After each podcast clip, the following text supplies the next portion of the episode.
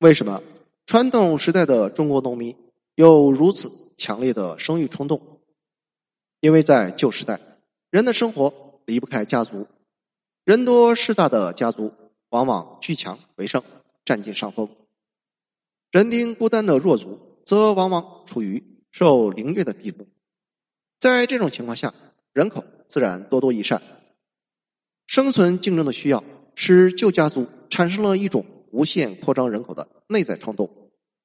传统时代的中国人是被锁定为传宗接代链条上的一个环节，篆刻为祠堂牌位上的几个汉字。传统家庭中，家长是绝对的权威，因此多生养子孙是实现和扩张这一权威的最重要途径。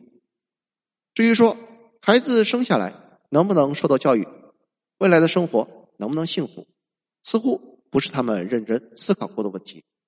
所以，尽管一生都是颠沛流离，朱五四还是不遗余力的，像倭瓜甩腕一样，东一个西一个的生。相较其他国家，很少发现中国这样的生育激情。在欧洲几千年历史中，堕胎和煞婴一直是常用的。控制人口的手段。欧洲人老了之后，并不依靠儿女赡养自己，也根本不知道原来人死后在阴间可以得到纸钱作为经济来源。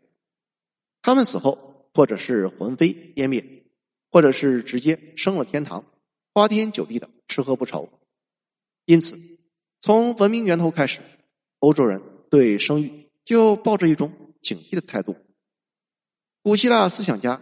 一直强调控制生育。亚里士多德认为，人口增值与城邦的经济政状况有密切联系。他说：“繁殖如无限制，势必导致贫穷，跟着贫穷又导致内乱和盗贼。”他又说：“凡以政治修明著称于世的城邦，无不对人口有所限制。”亚里士多德主张国家。应该根据地产多少等经济条件控制人口，在一个财富资源相对固定的城邦中，人口也应该保持相对稳定。他说，各家繁殖的子嗣拥有一定的限数，倘使新任的婴儿已经超过这个限数，正当的解决方法应在胚胎尚无感觉和生命之前实行人工流产。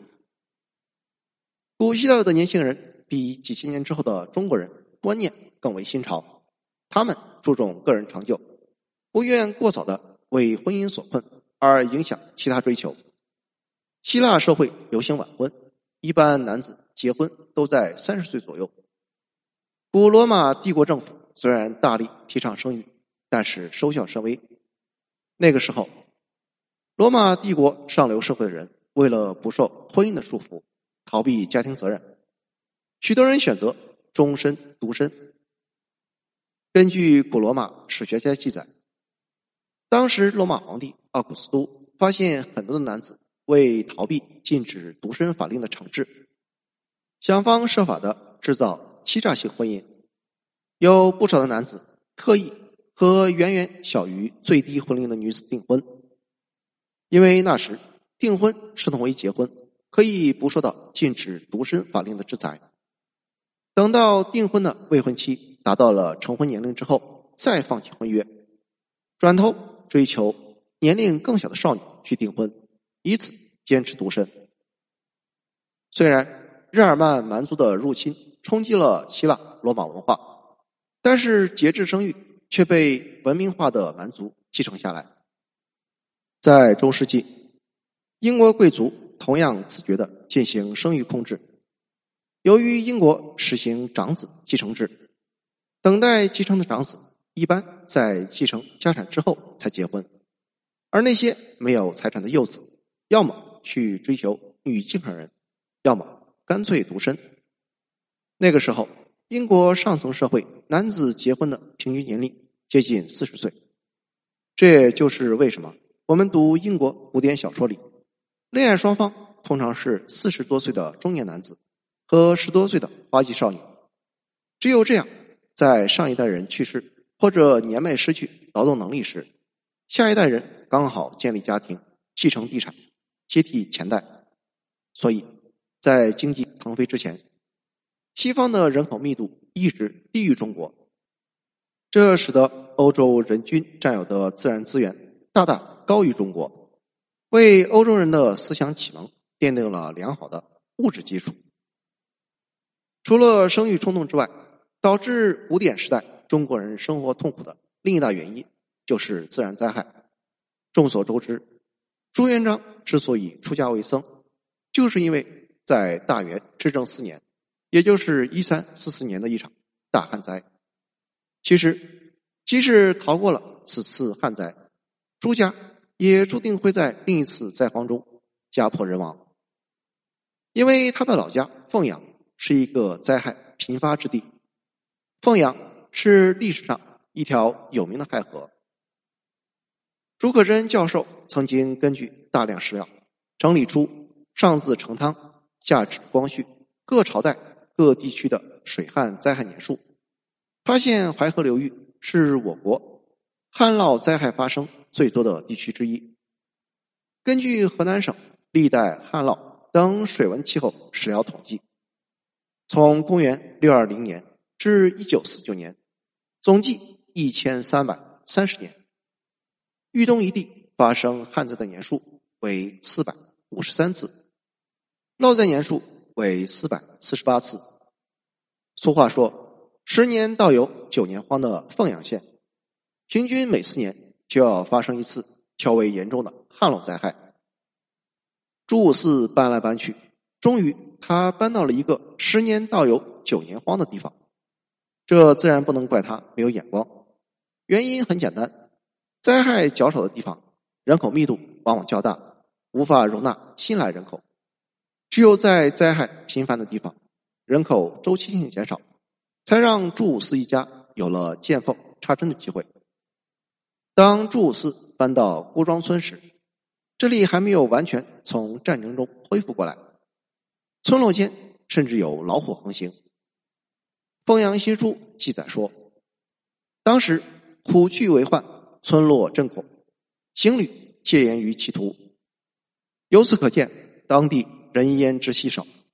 由此，我们也看到了造成中国贫困的另外一个原因——灾荒。中国的季风性气候是一种极不稳定的气候，就像是现在我们在新闻中。总是不断听到各地的水旱灾害消息一样，在历史上，广袤的中国大地很少有大部分风调雨顺的时候，局部灾害无年不有。翻开中国灾荒史，从公元前二零六年到公元一九四九年，总共两千一百五十五年，就有一千零五十六次旱灾和一千。零二十九次水灾的记录，水旱灾害加起来几乎平均每年一次。其他的自然灾害，比如蝗灾、包灾、风灾、疫灾、地震等，举不胜举。如此频繁的天灾，在某种程度上其实也是人祸。三千年前的黄河流域，到处是森林和沼泽，水草肥美，风调雨顺。然而，由于几千年的过度开发，森林被砍光了，沼泽被排干了，黄河成为了悬河，土壤蓄水能力严重下降，小旱每每变成大旱。几千年来，北方农民的生活越来越艰辛，和自然环境的恶化不无关系。根据原始记载，在元朝将近百年间，全国遭遇大水灾。九十四次，大旱灾六十二次，大蝗灾四十九次，大饥荒七十二次。也就是说，平均每年都有两到三次大灾。更严重的时候，人相失的记录达到十余次之多。这就是环境恶化的直接恶果。以朱元璋家乡的淮河为例，之所以频频危害，主要是因为人类活动改变了它的自然生态和流向。而欧洲的气候比较稳定，由于海洋性的气候调节，西欧的气候要比同纬度的中国北方暖和得多，虽然降水不及中国南方，但是远胜北方，足够农业灌溉使用。因此，欧洲历史上从未出现像中国北方那种赤地千里的场景。两相对比，可以说中国灾荒之多，世所罕见。谢谢收听，欢迎评论、点赞和转发。